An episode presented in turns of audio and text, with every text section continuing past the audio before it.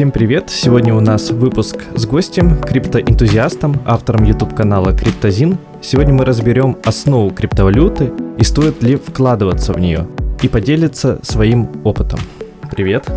Народ, всем привет! Рад присутствовать на таком интересном подкасте. Да, я рад, что ты пришел, смог выделить время. Давай тогда начнем прям сходу. Да, смело, конечно, задавай любые вопросы. Хорошо, тогда давай, что такое криптовалюта простыми словами? Если совсем простыми словами, но криптовалюта — это честные деньги. Если немножко непростыми словами, то это как цифровые деньги, понятное дело, что их нету в физическом виде. И они полностью честные за счет того, что в них не участвуют банки. То есть это система с равноправными участниками, позволяющими любому человеку, находящемуся в этой системе, отправлять и получать любую сумму денег. То есть мне не нужно ни у кого спрашивать, ни документы, ни одобрения, если в случае банка, если мы рассматривали бы такой вариант. Могу просто отправить миллиард долларов, например, тебе, неважно, где ты находишься, в России, в Австралии, еще где-то, и заплатить за это несколько центов. И никто между нами не будет решать, можно ли тебе отправлять, либо нельзя. Ну, я надеюсь, понятно. То есть, по факту получается, что и никто не может отследить транзакции. Ну нет, это уже ты совсем глубоко полез. Э, вообще изначально, если посмотреть на историю, первая криптовалюта, понятное дело, это биткоин. И бит биткоин — это открытый блокчейн. Если на русском языке блокчейн — это бухгалтерия. То есть все транзакции, которые отправляются и получаются, они записываются. Но у нас нету там ни имен, ни фамилий, никаких электронных почт. У нас просто идентификатор пользователя. Это обычно рандомные символы. Там в районе 12 или больше их. То есть буквы, буквы и цифры.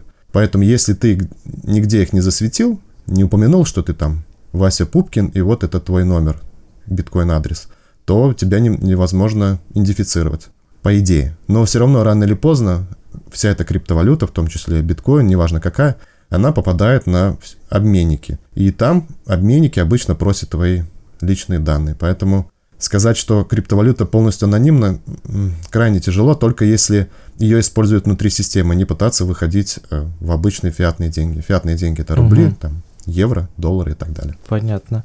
Вот э, как, как ты вот вообще пришел к, к этой криптовалюте? Ведь по факту, насколько я знаю, она уже давно как бы существует, э, но все ей начали интересоваться, ну, только, наверное, после каких-то первых таких всплесков, что она, ну, начала чего-то стоить, ведь правильно я понимаю?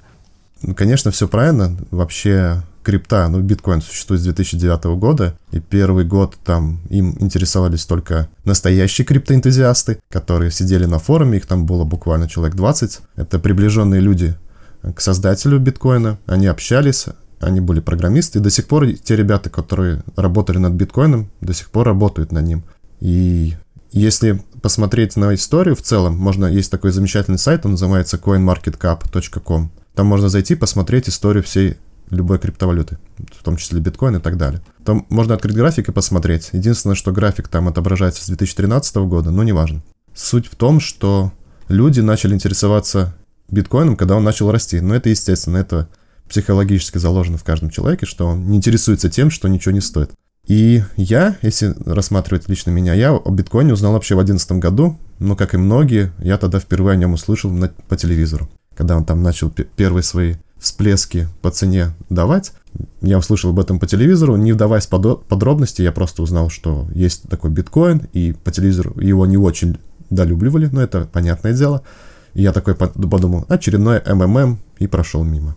А второй раз я уже более детально к нему пришел, это в 2014 году, когда я стал увлекаться заработком в интернете, это вот лето 2014 года, всякие возможные сайты я искал, сомнительные проекты и так далее. На тот момент я не понимал, что это сомнительные проекты. Оказывалось, что они были простыми пирамидами, какие-то работали там на очень популярных платежных системах, таких как Payer, ну вот в России это очень популярная такая система, Advanced Cash, еще что-то, ну плюс-минус вот такие. И потом я случайным образом просто наткнулся на биткоин, и меня он сильно заинтересовал, я начал читать, я начал смотреть видео, тогда он торговался в районе 150 долларов, если я не ошибаюсь, и когда я немножко углубился, ну даже не немножко, а так тотально, я потратил, наверное, недели две, чтобы технически понять его, я понял, что это действительно то, что может в будущем стоить много денег. Но я не думал, что биткоин дорастет там до 20 тысяч. Я даже не думал, что он дорастет до 5 тысяч долларов. Но я думал, что я предполагал, что технология имеет перспективу, да. Поэтому... А что именно вот... Но тогда в 2000... А что именно у тебя вот Да, так вот, извини. вот зацепило твой глаз, что ты решил, вот стоит попробовать, учитывая, что у тебя уже был печальный опыт?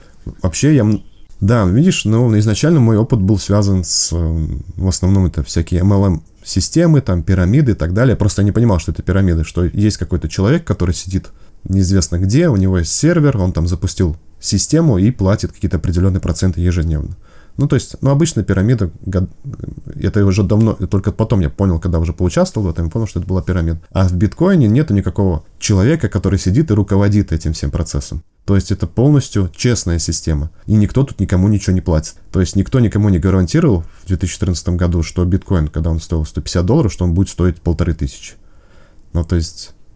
И вообще цена биткоина зависит напрямую от веры людей. То есть если люди его покупают, соответственно, он растет. Если продает, он падает. Чисто рыночные отношения.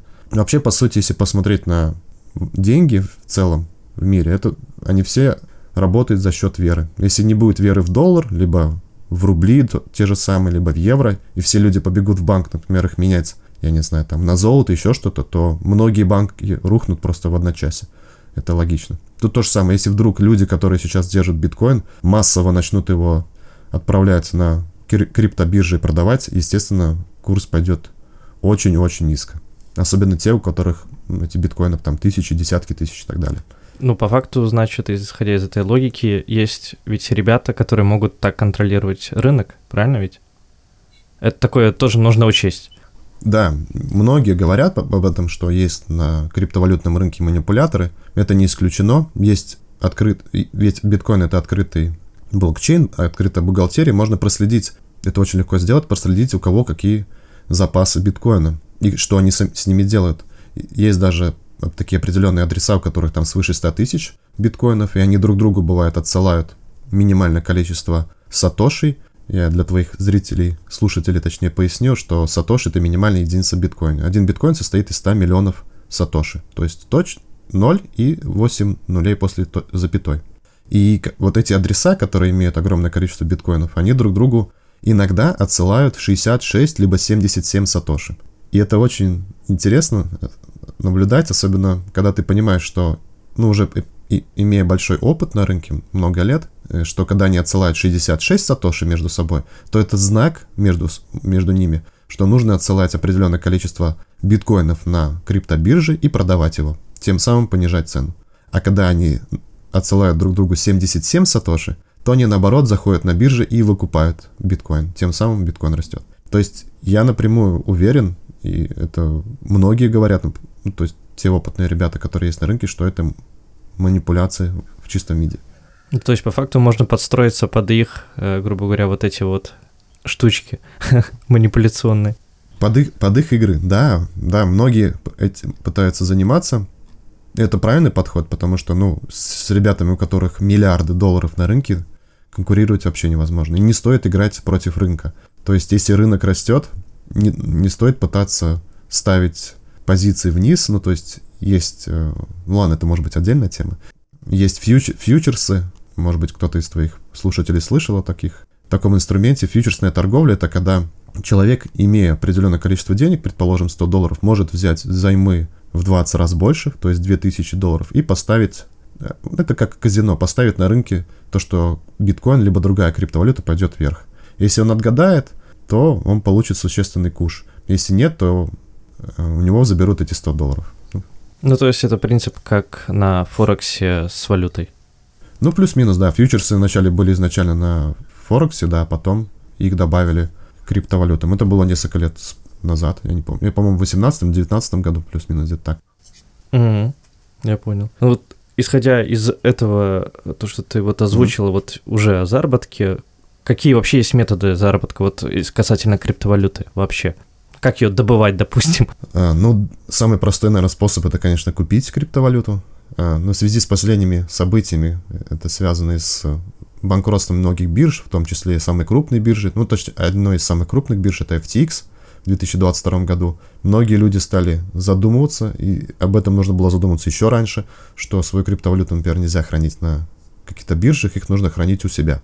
И самый простой способ заработка, я считаю, и самый правильный, особенно для новичка, это просто купить криптовалюту и держать ее у себя до лучших времен. И изначально поставить цель. Ну, как в этом известном меме. У меня была цель, и я к ней шел, да? И я ее придерживался. Тут то же самое, то есть, если ты купил биткоин, предположим, вот даже сейчас, там, не знаю, за 20 тысяч долларов, и поставил себе цель его продать за 200 тысяч, ну, все, придерживайся этой цели. Понятное дело, что это не произойдет очень быстро, и никто не дает гарантии, что это вообще произойдет. Возможно, там, не знаю, манипуляторы на биткоине, на других криптовалютах решат, что все, пора завязывать с этими играми, просто все свои активы прольют, возьмут, зальют на криптобирже, продадут, и тогда биткоин будет стоить около нуля. Ну, ноль он точно не будет стоить. Ну, я тогда не удивлюсь, если биткоин будет стоить те же самые, не знаю, 100 долларов. Без шуток. Если вот сейчас вот в одночасье сотни тысяч биткоинов пойдут лить на криптобирже. Поэтому тут тоже нужно понимать, что никто не гарантирует заработок на криптовалюте. Неважно, добываете ли вы биткоины с помощью там, оборудования специального, либо покупаете просто биткоин. Никто ничего не гарантирует. Угу. То есть, вот. ну, сейчас вот это, этот майнинг, он не релевантен, получается?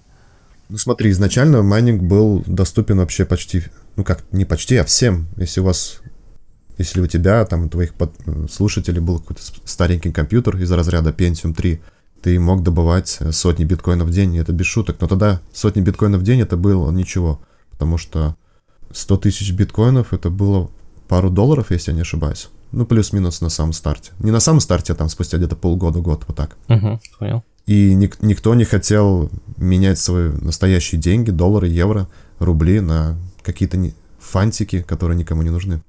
Поэтому изначально ты мог майнить с помощью своих старых компьютеров, процессоры. Потом можно было майнить на видеокартах. После чего, после видеокарт, это мы, если рассматриваем только биткоин, после видеокарт появились специальные такие майнеры, так называемые FPGA, если я не ошибаюсь. Это такие специальные коробочки, которых задача была только майнить биткоин. И потом уже последняя версия усовершенствования, усовершенствования вот этих коробок, это стало э, асики. Это специальные чипы, которые только занимаются тем, что добывают биткоин. А насчет. Доходности и вообще целесообразности этого занятия, ну, все зависит от того, сколько у вас стоит электричество. Если вы находитесь, не знаю, какой-нибудь холодной стране, потому что оборудование для майнинга всегда сильно нагревается, и у вас дешевое электричество, то можно рассмотреть майнинг. А если вы находитесь, например, как я в Европе, то тут майнить вообще нет никакого смысла. Неважно на чем, на видеокартах, на асиках или еще на чем-то. Ну, то есть в Якутии, у которой там было недавно минус 70, самое то. Ну, видишь, я не знаю, сколько стоит электричество в Якутии, мы можем посмотреть. Я даже ради интереса напишу Якутия, цена за электричество. Есть специальные сайты в интернете, которые подсказывают, стоит ли заниматься майнингом. Так, вот в рублях сейчас показывают. Популя... А, начинается цена 5 рублей. Пиковая зона 8. Ну, если в среднем брать, ну давай возьмем 6 рублей. 6 рублей в долларах у нас это почти 9 центов. Не, ну при такой розетке я могу сразу сказать, что это нецелесообразно. 9 центов за 1 киловатт это слишком много. Нет смысла майнить. При каком раскладе тогда целесообразно получается? Сколько должна быть розетка, как ты говоришь, стоить? Но тут еще не только, вот как я сказал, климат, цена за электричество, но еще и третий фактор, это, конечно же, цена за криптовалюту. То есть, если сейчас биткоин будет стоить не 20 тысяч, а там 100 тысяч, то, конечно, это будет выгодно.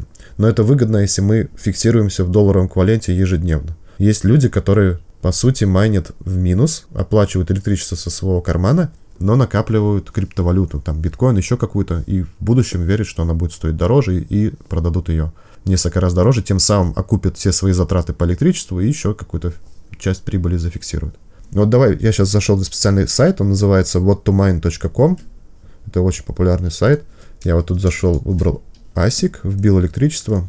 Я сейчас вот наглядно посмотрю.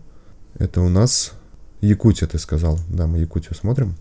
Так, ну вот сейчас нам калькулятор говорит, что ASIC Сейчас я скажу даже. Есть специ... Самые популярные асики производит компания Endminer. У них сайт называется bitmine.com. И вот, ну тут, конечно, цены космические. Ну, я возьму такой асик, который сейчас можно заказать. Он стоит 2379 долларов. Потребляет он почти 3,5 киловатта. Это нужно, нужно учесть, конечно же. Сейчас, секунду. Так, 122. Я вбил его данные. Так, получается, что он в Якутии при розетке плюс-минус 6-7 рублей в день приносит грязными в долларовом эквиваленте 8 долларов 70 центов, а после оплаты электричества доллар 46. То есть, ну это вообще ни о чем. Ну да, долго будешь отбивать. Ну, можно посчитать, 2379 долларов заплатил за него. Во-первых, пока там к тебе придет, это займет время, то есть сразу нельзя будет добывать деньги. Поделим до, на доллар 46, это окупаемость 1629 дней, а в годах это ну, 4,5 лет. Ну да. Ну, то есть такое себе занятие. Хотя многие могут сказать, что есть реальный бизнес, который окупает себе там за 5-10 лет. Но тут проблема даже в том, что еще есть, я забыл еще упомянуть один момент, что у биткоина, как и у другой криптовалюты, есть сложность. Чем больше людей пытаются ее майнить, тем меньше монет каждый получает. Но это представить можно, на день рождения пришел к другу, у вас есть торт, торт это общее количество биткоинов. Если вы вдвоем кушаете, ну понятно, вам пополам достается торт. А ну, если да. еще придет 8 человек, то придется этот торт делить на 10 людей. То же самое с криптовалютой. То есть чем больше людей его добывают, тем меньше в монетах получает каждый из них. То есть вывод, лучше вот эти 2000, сколько ты там сказал, стоит эта штука, лучше вложить их напрямую. 2379 долларов, да, я бы вот на данный момент, на сегодняшний день, у нас сегодня 20 января, так, и, так бы и сделал. То есть, потому, потому что еще один момент нужно учитывать, если мы заказываем асик новый, он, он будет с Китая, потому что все асики производятся в Китае, еще есть гарантия, а, если у нас что-то произойдет с асиком, а с ними это часто происходит, потому что у них огромное количество чипов, и если несколько чипов вылетело, то в целом устройство uh-huh. может полететь. Ну, там.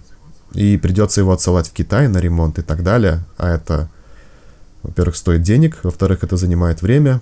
То есть, ну, такое себе занятие, я бы точно этим не занимался. Ну, понятно. Хорошо, тогда следующий вопрос касательно вот бирж. Ведь их очень много, ведь правильно? А вот да. как вот так вот не ошибиться, ведь вот как ты сказал, были биржи, которые вот полетели, грубо говоря, в прошлом году. Полетели еще как, да. Ну да, ведь по факту получается, что ты не застрахован, даже, ну, пользуясь биржей. Не, конечно, никто не застрахован. Биржи, многие не читают все условия пользования бирж, когда мы регистрируемся, неважно какой бирже, там же выскакивает обычно маленькая такая табличка с ссылкой на основные правила бирж, и которые никто не читает, просто ставит галочку. Ну, это понятное дело, никто не любит ничего вчитываться, а потом уже, когда что-то плохое происходит, все начинают вчитываться, и оказывается, что, по сути, когда мы пользуемся биржей, мы доверяем ей свои средства, и никаких претензий мы не имеем, если вдруг мы их, э, если вдруг биржа обанкротится, еще что-то. То есть, по факту, юридически они застрахованы так, что мы не сможем к, к ним ничего предъявить. Угу. И вообще биржа... Ну, а есть такие... Да. Извини. Не, говори, говори. Не-не, я потерял мысль.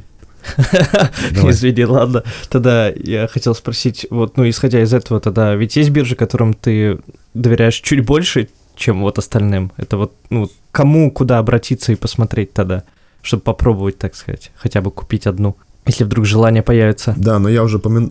уже упомянул сайт coinmarketcap.com, на нем можно посмотреть не только, какие есть криптовалюты, сколько они стоят, но также можно посмотреть и биржи. Там наверху в левом углу есть такие две кнопочки криптовалюты и чуть правее кнопочка биржи. Если нажать на биржи спотовые, откроются все самые популярные биржи. И сейчас, после того, как э, в 2022 году развалилась вторая крупнейшая биржа FTX, остался только единогласный лидер, это биржа Binance, либо Binance, кто как называет, кто-то называет в России часто его бананом. Вот. И сейчас больше 80% всех торгов происходит на Binance, либо Binance, ну кто, я называю его Binance. По сути, эта биржа, она появилась в 2017 году, и когда все эти биржи вообще выходят, они в целом просят инвестиции, они выходят на сцену, директора этих, этих будущих компаний, и просят деньги, определенную сумму. То есть э, вот эти все биржи, которые есть, ну, большая часть из них, они запущены с помощью обычных людей, таких как мы с тобой, с помощью наших денег. То есть нужно смотреть на те биржи, которые уже давно присутствуют на рынке, которые имеют хорошие торговые обороты ежесуточные, которые имеют лицензию в многих странах. Кстати, вот биржа Binance, она признана самая ли, ли, лицензированная биржа в мире на данный момент. Она чуть ли не каждую неделю получает новые лицензии в каждой стране мира. Ну, как каждый, потихонечку. Последняя была вроде Польша, а до этого Франция, Италия. Ну, это хороший знак. я считаю. Ну, то есть не стоит, новичку однозначно не стоит лезть на какие-то непонятные биржи, которые предлагают, возможно, какие-то бонусы при регистрации, потому что это может плачевно закончиться.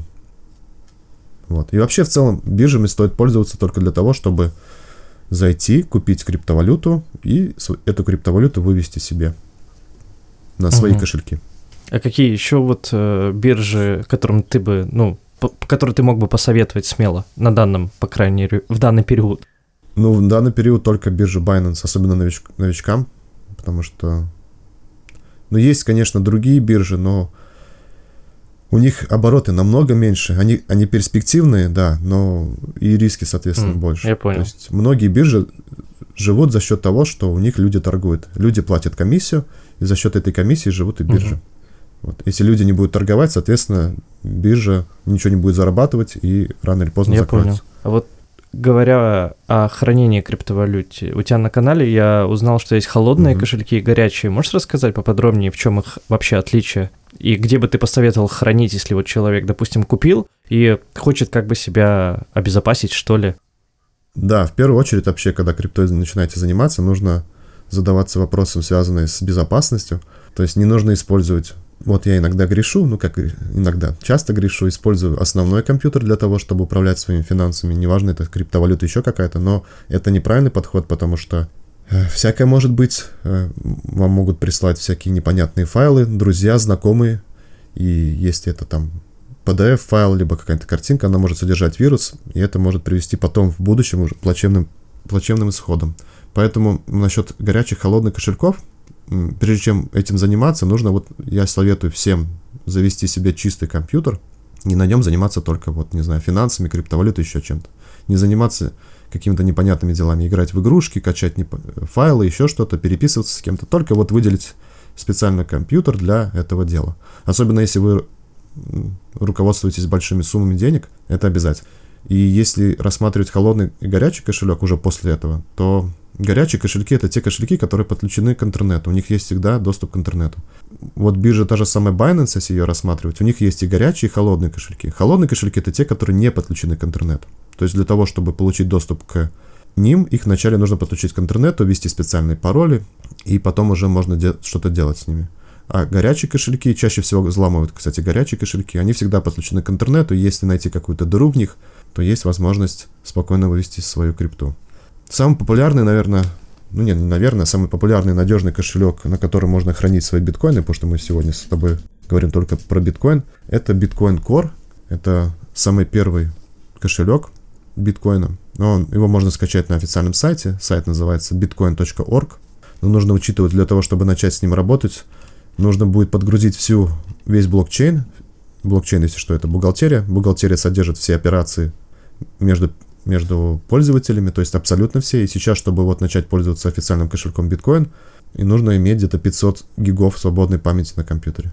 Потому, потому что вначале надо будет скачать кошелек, надо будет подождать, пока он подгрузит всю информацию о всех переводах. Он тогда будет синхронизирован, и только после этого можно будет совершать какие-то операции. Есть, конечно же, другие холодные кошельки, аппаратные.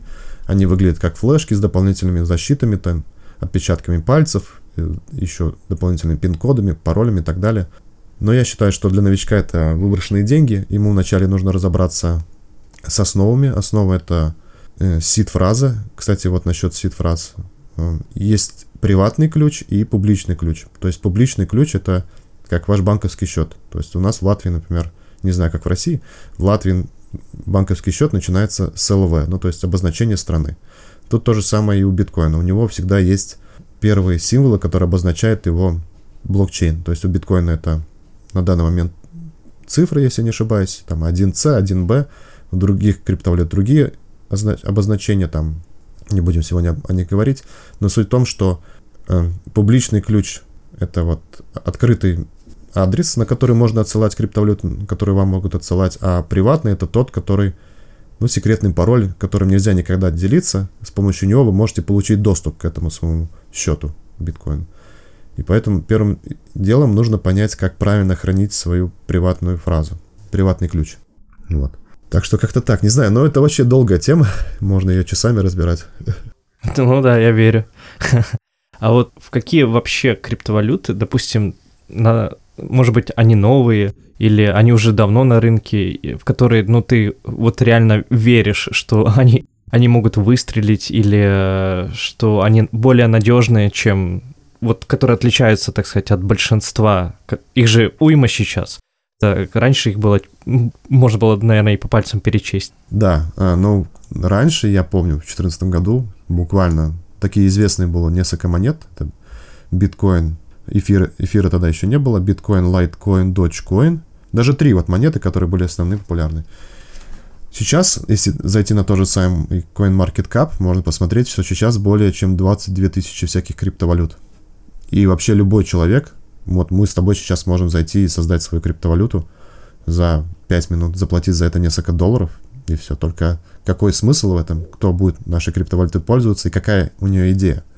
То есть у биткоина идея абсолютно понятна. У биткоина есть ограниченная миссия, у биткоина нету третьих лиц, которые будут управлять переводами между нами с тобой. И по сути, ну, многие сравнивают биткоин с золотом. И по сути, это самый такой надежный вариант, как можно переводить деньги между странами. То есть э, сейчас, например, в Европе, но ну, это уже давно, максимальную сумму денег, которую можно перевести, это 10 тысяч евро наличными. И если у тебя вдруг на границе, не знаю, там, Европы с Россией будет свыше 10 тысяч евро, то тебя, скорее всего, арестуют, и придется доказывать, откуда у тебя эти деньги, что ты с ними делал и так далее. Ну, то есть Поэтому биткоин мне очень импонирует тем, что я могу хоть сейчас, как я уже говорил, миллиард долларов отправить тебе и заплатить за это несколько центов, и никто ничего не спросит и ничего не скажет. Не сможет запретить этот перевод. Насчет криптовалют, какие я верю. Ну, вообще понятие веры это такое себе.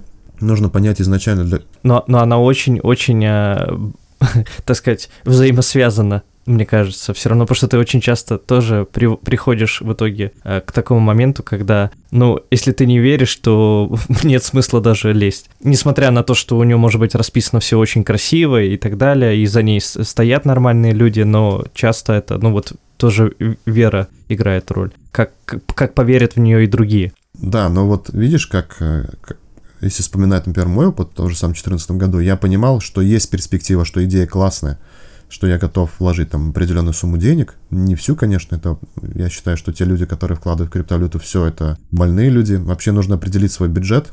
Вот я могу сказать насчет себя, что у меня есть определенная сумма денег в месяц, которую я зарабатываю, и я выделяю половину в криптовалюту. Это слишком много, возможно, но остальной половины мне хватает на жизнь. То есть, если мне не хватало бы, естественно, то я бы, не знаю, может быть, процентов 5 вкладывал бы. Все зависит от того, какой у вас бюджет.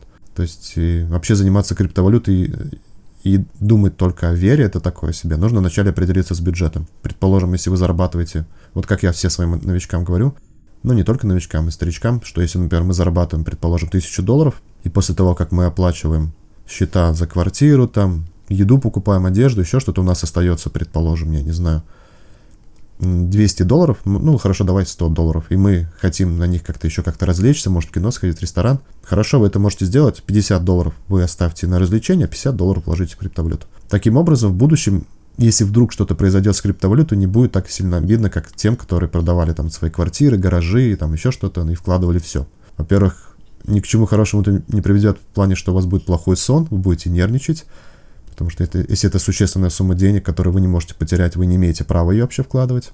Неважно, на чем идет расчет, на веру, там, либо идею криптовалют и так далее. Но это самое главное, что нужно понимать вообще каждому человеку, который хочет заработать на криптовалюте. И это не просто. Да, есть случаи, что люди покупали какие-то непонятные монеты, они давали там огромные проценты через несколько лет, но это удача, это случайность, это не правило. Нужно вести такой, как сказать, более прагматичный подход к деньгам и к инвестициям. Не стоит вкладывать там все в одну монету, либо вкладывать те деньги, которые ну, довольно существенно и влияют на вашу жизнь. А насчет веры. Ну, я не могу сейчас вот крайне точно сказать, в какую криптовалюту нужно покупать, либо продавать.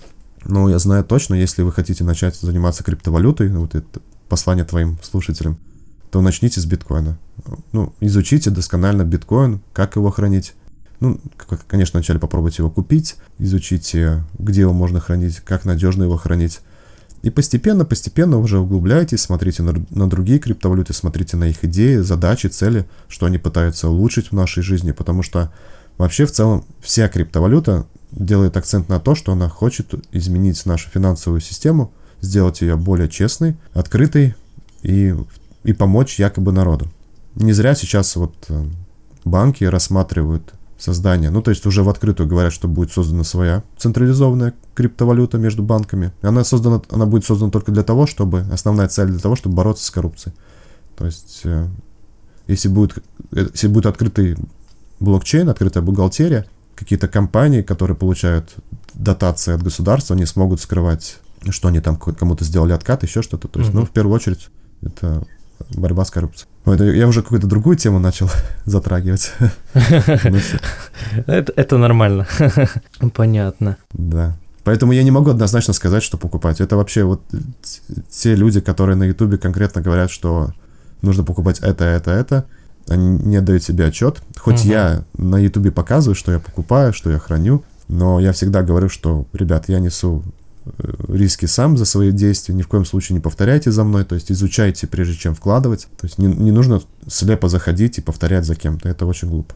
Ну ладно, ну в любом случае твои ссылки будут внизу в описании. Да. Пусть, пусть, пусть сами посмотрят и решат для себя. Но они могут зайти на мой канал и обалдеть, потому что вот последние видео посвящены так немножко не новичкам, поэтому стоит покопаться на моем канале, там много всяких вопросов и тем мы рассматриваем. Это, наверное... Ну, мы с тобой вы, выберем то видео, которое поставить как бы в описание, чтобы они перешли и сразу могли, так сказать, для новичка, которого больше всего подойдет, чтобы, а дальше уже пусть сами выбирают, что смотреть. Да, хорошо, договорились. Хорошо, так, что еще можем? Можем-то мы много чего обсудить, а вот, допустим, ты ранее говорил как раз, что рынок вот сейчас вот такой вот, какой он есть, грубо говоря, в упадке, потому что вот большая биржа, ну, обрушилась, назовем это так, вот. Э, и э, исходя из этого, э, есть ли смысл как раз-таки сейчас ну вот заходить на биржу и что-то приобретать, раз уж там вообще все, все, все горит, все, все падает. Хороший вопрос. Во-первых, сразу скажу, что крах бир... второй самой крупной биржи FTX повлиял, но это не, не только из-за этого. Много было аспектов. В целом, экономическая ситуация в мире, рецессия, подъем процентной ставки ФРС и так далее. То есть сейчас деньги у людей утекают для того, чтобы оплачивать кредиты, покупать продукты, но это понятно.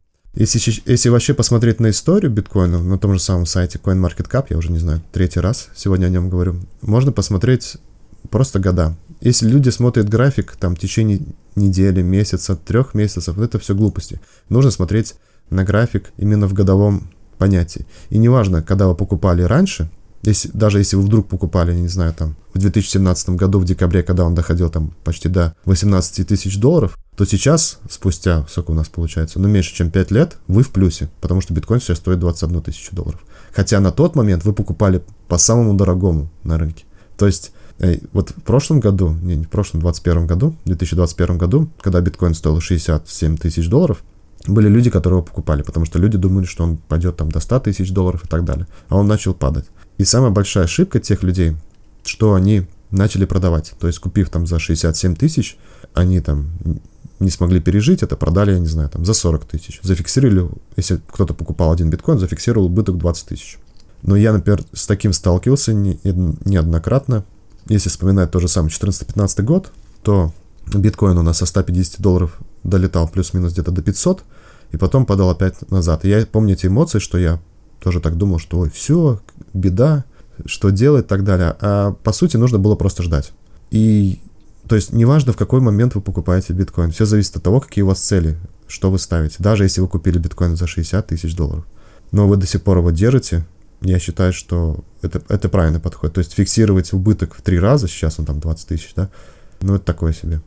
Поэтому однозначно говорить, что сейчас залетать нужно ходить покупать, не могу сказать, но я лично покупаю каждый месяц на маленькую сумму для того, чтобы усреднять свою цену. Потому что если я, например, сейчас залечу на все свои деньги, куплю биткоин, а биткоин, предположим, пойдет вниз, э, ну, будет сразу видно, что просадка идет по биткоину. Ну вот. Поэтому я рекомендую вы каждый месяц, если вы на долгосрок, предположим, те же самые 50 долларов выделили, каждый месяц покупаете по барабану на какой кур, по какому курсу. И записываете себе там в Excel документ или еще в блокнотике записывайте, что вы там, не знаю, 20 января 2023 года купили биткоин на 50 долларов, когда он стоил, не знаю, там 21 тысячу долларов. И сразу ставьте себе цель. Хочу его продать, например, не знаю, в два раза дороже, в три раза дороже, в четыре раза дороже.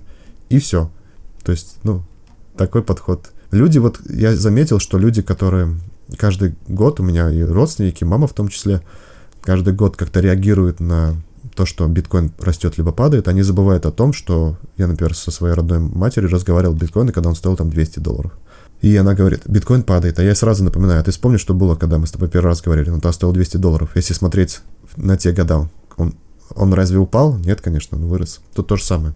Поэтому нужно смотреть просто на годовые графики. Я понимаю, что люди хотят заработать быстро и сразу, но это так не работает. Я сам через это прошел, я понял, что быстрых денег, ну, они, конечно, есть, но это надо, чтобы сильно повезло, это большие риски, и, и 90% людей вообще на крипторынке, они теряют деньги.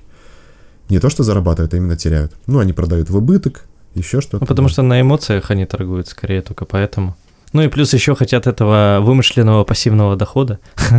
Не, ну это хорошая вообще идея пассивного дохода, это замечательно, что все пошло от, от облигаций, от акций, это, это круто, но тут нужно быть предельно аккуратным. То есть нельзя хранить все свои деньги на одной бирже. Вообще на бирже хранить я никому не рекомендую. Можно какую-то часть хранить, но нужно отдавать себе отчет, что в любой момент вы можете проснуться, а биржи не будет. Если вы будете хранить все свои деньги на одной бирже, вы потеряете их полностью. Поэтому я лично диверсифицирую свои средства. Я храню на нескольких биржах, хотя это, как я уже говорил, неправильно, да. Также на каких-то кошельках, то есть, ну, даже если какая-то биржа слопнется, я не потеряю сразу все свои деньги. То есть не, не останусь с голой задницей у лужи какой-то. Ну, да. ну да. Ну, слушай.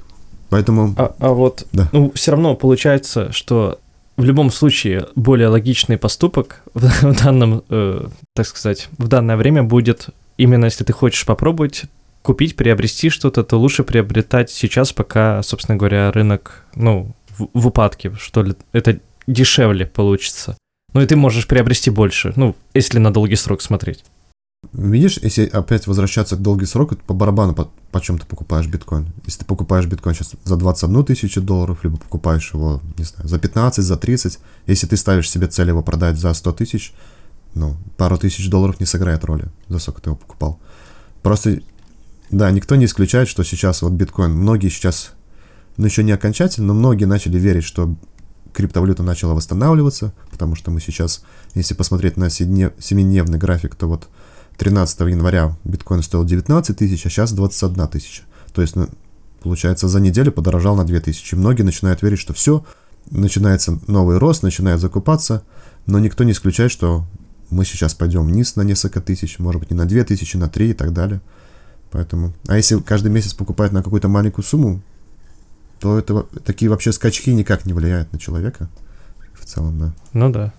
Слушай, а вот говоря вот об этом рынке, который сейчас, вот как ты думаешь, вот какое именно лично твое мнение касательно э, вот этого вот упадка?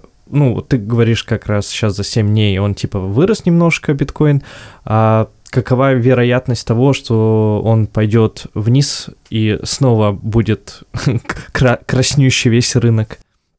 И как долго это может в целом продлиться? Ну, именно вот э, исходя из твоего опыта предыдущего, как ты смотришь вот в это будущее прекрасное? Если рассматривать именно биткоин, то у биткоина ну, есть да. уполовинивание. А уполовинивание — это уменьшение вознаграждения добычи биткоина в два раза.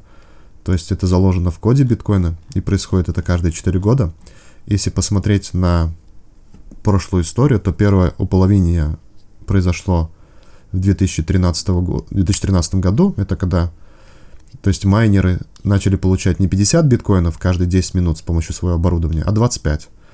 И если посмотреть на историю цены, ну, можно посмотреть, когда это было. Ну, 2013 год, сейчас я секунду открою, сколько тогда стоил биткоин.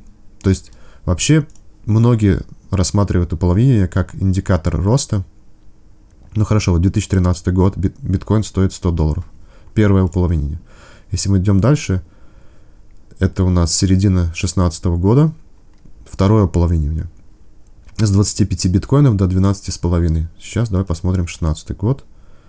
Середина. Биткоин стоит 500 долларов. Ну, плюс-минус 500-600. Ну, то есть мы видим, что за с 2013 по 2016 за 3 года биткоин подорожал в 5 лет. Ой, в 5 раз. За 3 года, да? Это... И потом у нас следующее уполовинивание было э, летом, плюс-минус, да, летом 2020 года. Сколько сто... стоил биткоин летом 2020 года? Где-то 10 тысяч долларов. То есть, да, ну, уже есть какая-то тенденция по этим уполовиниваниям, и многие на них смотрят – и считает, что следующий рост криптовалюты будет как раз-таки после э, следующего половины. То есть уполовинение у нас произойдет в 2024 году, где-то весной, летом, и рост начнется, может быть, в конце 2024 года, в начале 2025. Но это если рассматривать предыдущую историю биткоина, как это происходило. Но это никто не гарантирует, может быть, может быть, такого не будет, кто знает. Вот. Ну да. Но все равно зачастую, по моим наблюдениям, рост на рынке непосредственно задает биткоин в любом случае. Конечно, да, да, да. Биткоин имеет самую большую капитализацию, сейчас это 403 миллиарда долларов. То есть, и это, это считай, половина рынка вся в биткоине. То есть, все остальные монеты, они идут за биткоином, но не сразу. Есть так называемые сезоны альткоинов. Альткоины — это все монеты, которые не биткоин. Они, бывает, растут и никак не связаны с биткоином. То есть, ну, вообще рынок... Рынок это интересная штука, если у него залетать, это можно целыми днями сидеть, мониторить, смотреть, что происходит, смотреть за новостями, такое дело. А отвечая на твой вопрос, что сейчас будет, я считаю, что в 2023 году ничего такого сверхъестественного не стоит ожидать. Э, мы будем болтаться от 15 тысяч долларов до 35, ну плюс-минус. Но это многие так прогнозируют. То есть люди будут пытаться верить, что мы падаем, люди будут пытаться верить, что мы растем, будут брать кредитные плечи на фьючерсной торговле, их будут сбривать манипуляторы. Ну, и вот весь такой 23 год у нас будет происходить. Но я считаю, что это отличное время для того, чтобы аккумулировать и запасаться биткоином и другой криптовалютой. Поэтому 23 год и 24 половина, ничего хорошего не стоит ожидать. Ну, если вы рассматривать, еще раз говорю, историю с уполовинением наград за биткоин. Понятно.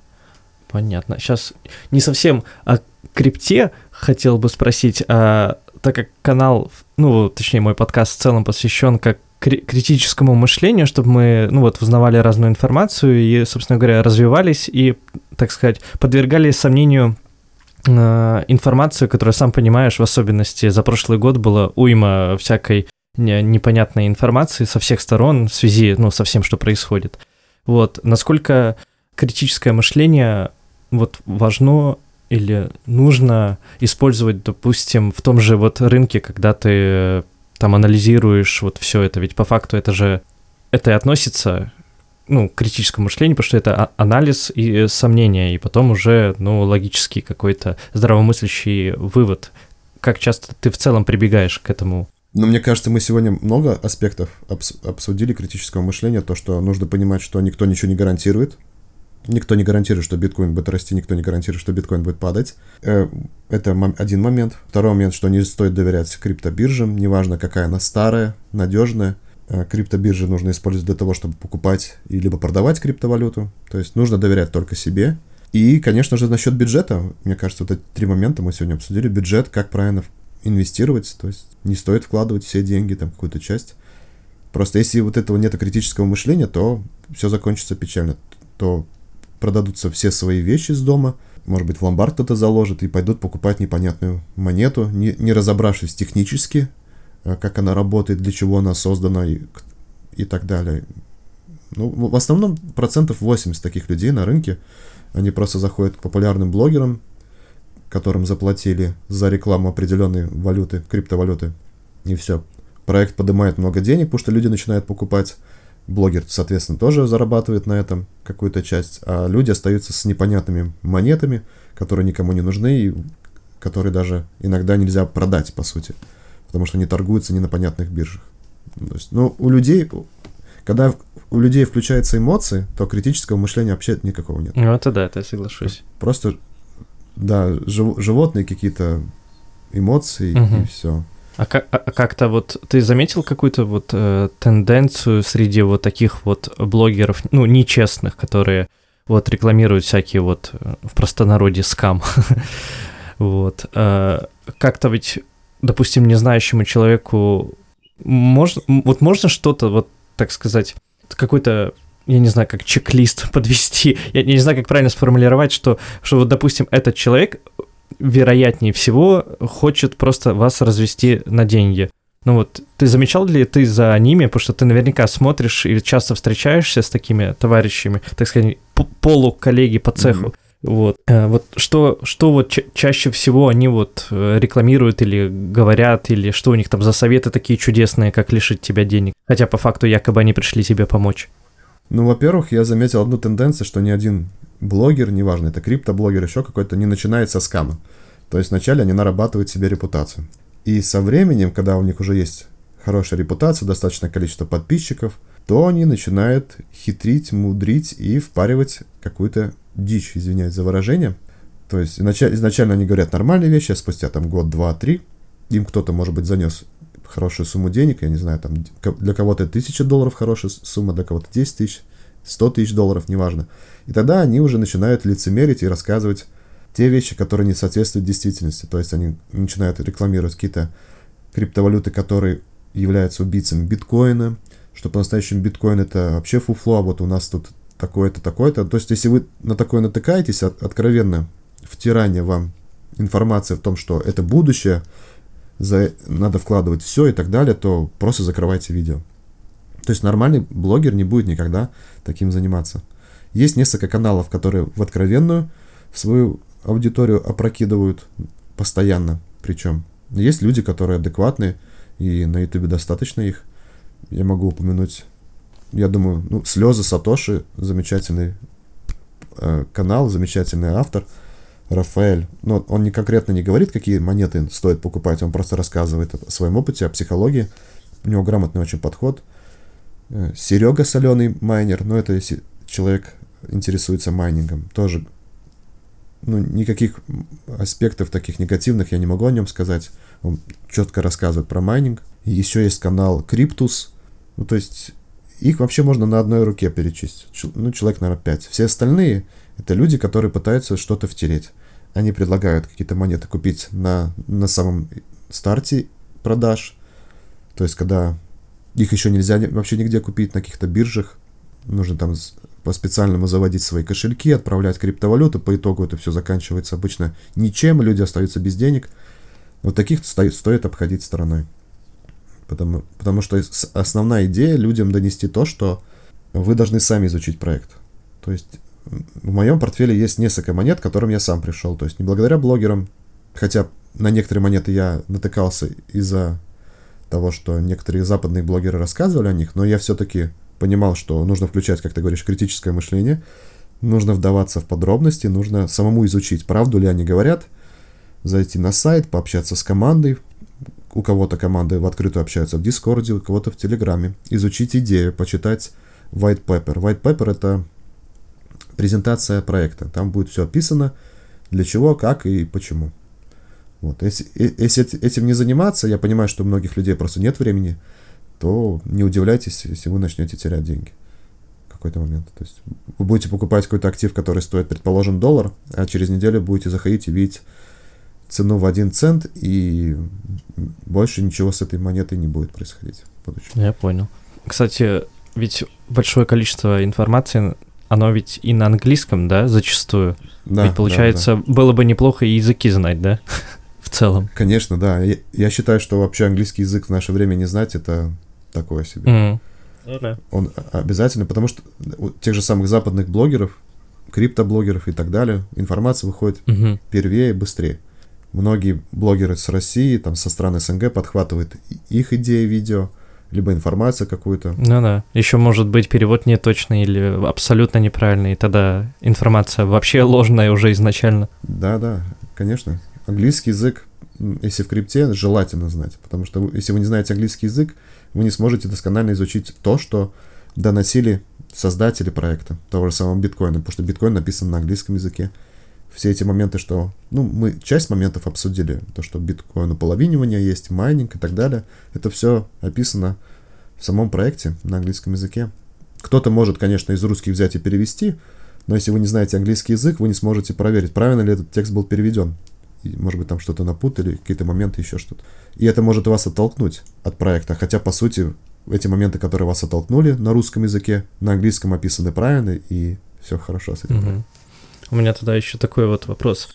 Вот как ты думаешь, в целом, как мир криптовалюты может выглядеть, допустим, через 10 лет? Ой, это, это кру- крутой вопрос. Я хотел сказать хороший, скажу крутой. А, если на моей практике смотреть, я честно не, не мог представить, что... Ну, в 2014 году, в 2015 я не мог представить, что у нас будут криптовалютные карточки, что мы с помощью бесплатной криптовалютной карточки, которая будет привязана не только ко всей ко всем фиатным деньгам, таких как доллар, евро, фунты, к сожалению, рубль сейчас обошли стороной, но и также и криптовалюта, то есть вот если наглядно сказать насчет биржи Binance той же самой, были попытки до биржи Binance запустить свою карту, я даже заказывал, была такая компания, она до сих пор существует, швейцарская, называется Xapo, они запускали свою карту, но она была такая бета-версия, скажем так, потому что она была привязана только к биткоину, и по сути это было не очень удобно. Представь, что у тебя, например, биткоин сейчас стоит 20 тысяч долларов, и у тебя есть один биткоин, и ты хочешь купить себе, например, не знаю, машину за 20 тысяч.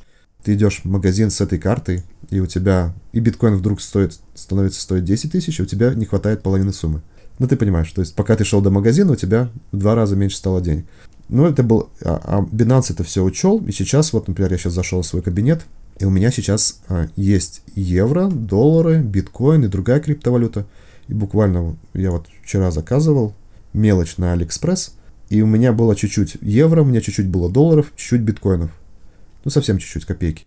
И карточка смогла снять со всех трех активов по определенному курсу и заказать. То есть, ну, это, это уже э, сильный скачок за последние вот эти, получается, сколько, 8 лет, что я обычной карточкой, Binance Visa она называется, могу купить все, что угодно, и не обязательно мне иметь там только фиат, либо только криптовалюту. Я не, я не могу, я боюсь представить, что будет через 10 лет, я даже не могу. Если вот такие вещи у нас уже существуют, да, то что будет через 10 лет, очень тяжело представить. Если рассматривать... Ну, может быть, есть что-то, что-то, что ты хотел бы, чтобы ну, появилось, или, ну, наконец-таки уже доделалось, ну, вообще биткоин, если так, если опять возвращаться к биткоину, биткоин вначале содержал только 3000 строк э, кода. И это считается довольно неплохо. Но сейчас в нем уже 10 тысяч строк код. То есть, э, хоть и биткоин был запущен в 2009 году, но работы над ним продолжаются, улучшаются и так далее. Просто вот эти вещи, которые улучшаются в, в каждой криптовалюте биткоин, либо еще какая-то, они обычному пользователю незаметны, и они не должны быть заметны. То есть мы не задаемся вопросом, как работает телефон. Android, там, Apple, еще что-то. Либо как uh-huh. работает машина. Мы получили права, мы сели за руль, ну, в основном, конечно, девчонки, таким девчонкам привет, да, без обид. То есть они сели и поехали. Угу. Зачем им знать, как работает двигатель? Ну и парням в целом тоже. Зачем тебе знать, как работает коробка передач? То же самое с криптовалютой. А, они будут улучшаться, но вот каким образом, и мы это даже не заметим. Мне тяжело за этим следить, потому что многие проекты на ежедневной основе выкладывают обновления по своему проекту, какие-то изменения в какой-то строчке, там что-то изменили, какую-то цифру добавили. Ну, то есть... А в целом, я считаю, что эфир сделал свою революцию, а, добавив смарт-контракты. Ну, это я не знаю. Смарт-контракты перевернули вообще криптовалютный рынок. Если в двух словах, смарт-контракты это договоры, которые описаны в коде. Например, вот мы с тобой, предположим, не знакомы, и мы хотим договориться о каких-то финансовых вещах. Мы с тобой хотим э, скинуться и купить, предположим, я не знаю, там, машину. Ну, плюс-минус. Это все на словах, но это можно описать и в виде кода. Можно в коде указать наши активы, мои активы, там в криптовалютные еще какие-то, твои активы. Можно описать сроки выполнения нашего с тобой договора, еще что-то. И вот эти договора, они работают также между компаниями, они работают между частными лицами, и этим многие пользуются, и за счет этого и произошел рост. И сейчас у нас эфир там стоит полторы тысячи долларов. А я помню, когда он стоил 5 долларов, когда он только начинал свой путь, И никто даже не понимал, как будет вообще использоваться эти смарт-контракты и для чего. Но это одно применение смарт-контрактов, с чего все началось вообще. Так что я не смогу сказать тебе точно, да, что через 10 лет будет. Ну да. Тут, тут нельзя предугадать, что будет через год, да? Да, я не могу сказать, что через 10 лет будет существовать биткоин. Кто знает. Ну, вообще, по сути, если возвращаться к биткоину, для того, чтобы перестал существовать биткоин, нужно, чтобы пропало электричество на всей планете, нужно, чтобы интернет пропал, ну, это второй момент, одно из двух, либо чтобы кто-то, хоть одна специализированная машина, так называемая ASIC, перестал майнить биткоин. Если будет работать хотя бы один компьютер у тебя дома, либо у меня, то биткоин будет существовать. И, и даже предположим, что пропадет весь интернет, электричество и все перестанут майнить, все равно история остается в интернете, потому что блокчейн это, как я уже говорил, бухгалтерия открытая, она вся сохраняется в интернете, и в будущем, там, не знаю, через 5 лет, 10 лет, когда опять запустит майнинг, электричество, интернет, то он продолжит работать, и вся история сохранится. Это круто. Это если сравнивать с теми же самыми валютами, валюты сколько раз делали дефолт, в той же самой России, если вспоминать рубль, да и в Латвии, в других странах, просто в какой-то момент приходит государство и говорит, ну, ваши деньги сейчас стоят столько-то, столько-то, угу. вот у нас новые деньги. С биткоином такое ну, не да, хотя бы в этом плане есть безопасность ну. какая-то. Ну да, это как, как, это как бы плюсик, но это не такой плюс, который может сказать однозначно, что все, биткоин это будущее, и биткоин будет с нами навсегда. Ну да, это, это да. Но через 10 лет я могу сказать точно, вот из этих криптовалют, которые сейчас существуют на рынке, это 22 328 криптовалют. Из них в лучшем случае останутся, я не знаю, без шуток штук 20. Только те фундаментальные монеты, которые э, имеют...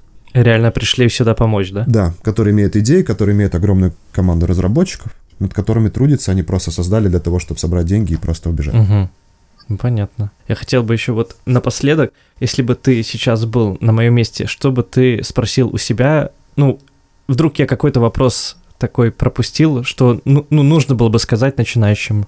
А, тяжело. Я просто понимаю, что это лично я прошел этот путь долгими годами. То есть я вначале был такой же, как и все, обычный хомяк, который пытался быстро заработать деньги, не думал головой. Всегда перепроверяйте информацию, которую вам пытаются донести, либо которую вы находите. Изучайте проект, неважно какой, в который вы вкладываете, прежде чем вообще вкладывать вообще что-либо.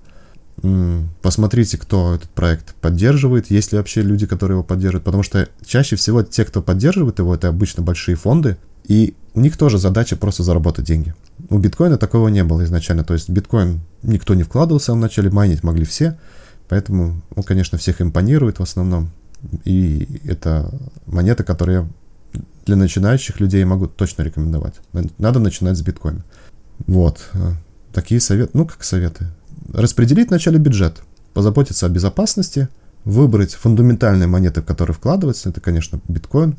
Если, как я уже говорил, вы там 50 долларов вкладываете каждый месяц в криптовалюту, и у вас всего 1000 долларов бюджета, 50 долларов это такие деньги, которые можно куда-то что-то вложить, это грамотный подход, и из 50 долларов я долларов 30 однозначно вкладывал, вкладывал бы в биткоин. Остальные 20 уже там на ваше усмотрение. Ну, может быть, даже не 30 долларов, а биткоин, а 35. Просто надо, надо с чего-то начинать, и самый, самый первый момент, конечно, это, еще раз говорю, это бюджет. Определиться с вашим бюджетом. Без этого никак. Тогда, если у вас нет бюджета никакого, если у вас нет понимания, сколько вы денег тратите каждый месяц, и сколько вообще зарабатываете, и на что вы тратите, то никаких инвестициях вообще речи быть не может. Неважно где это, криптовалюта, еще где-то. Ну и, и второе, не надеяться на быстрый заработок, да? Сто процентов, да. Ну, вообще, быстрый заработок для кого как? Для кого-то заработать 10% это быстрый и хороший заработок, для кого-то заработать 100% это мало. Тут все зависит от того, как, какие у вас цели. Как я уже говорил, если вы покупаете биткоин за 20 тысяч долларов и ждете, пока он будет стоить 60 тысяч, ну, придерживайтесь своей цели не стоит там дергаться, переживать, если он упадет. Ну, вот вы купили за 20 тысяч, а он завтра стоит 15 тысяч. Ну, спите дальше спокойно, не стоит париться. Если, конечно, вы не купили на все свои деньги. Но это мы возвращаемся к вопросу с бюджетом, да. Просто ждите своих целей, которые вы поставили с самого начала, и все. Ну, ясно. Спасибо тебе за участие в моем подкасте. Все, Не все ссылки туда разместить. Спасибо, что пригласил. Да, пожалуйста, пожалуйста. Это же очень интересно. Э, плюс э, хотелось бы, чтобы люди разбирались, так сказать, в больших вещах и, ну, и обезопасили себя, а так как у тебя опыт очень большой в этом деле, это хорошо, что ты вот делишься с людьми и благодаря тебе, я думаю, что достаточное количество людей смогли, ну, просто не слить деньги впустую. Да, я рад помочь даже хоть одному человеку. Мне не важно, сколько там будет людей. 100, тысячи, да. Если хотя бы один человек задумается на секунду, что он делает своими деньгами в криптовалюте, это будет уже круто. Спасибо еще раз тебе. Да. А вы, в свою очередь, подписывайтесь, во-первых, на подкаст, а во-вторых, все ссылки на YouTube нашего гостя, если что, зовут Кирилл его, пишите, у него там есть и телеграм-канал, где в свободной форме общаются касательно вот криптовалют, э, новых проектов, старых проектов. В общем, вы сможете в свободной форме задать любой вопрос, который вас интересует. Да, еще раз хочу сказать спасибо всем твоим слушателям, тебе в частности. И, не знаю, может быть, в будущем как-нибудь еще раз запишем. Да, конечно. Пообщаемся. Я думаю, что... Будем общаться о криптовалюте, когда она уже подрастет, когда биткоин стоит 100 тысяч. Ну да, это 2024, правильно? Фиксируем все. Ну, это предположительно, видишь, ты уже... А ты уже... Фик, фиксируем предположение. Ну, я ж не ну, говорю, что просто 100%. Это что, возможность есть такая? Да, большая, большая вероятность. Я даю процентов 70. Ну, на этой прекрасной ноте, позитивной, закончим сегодняшний наш подкаст. Всем пока. Хорошо. Ну все, всем пока.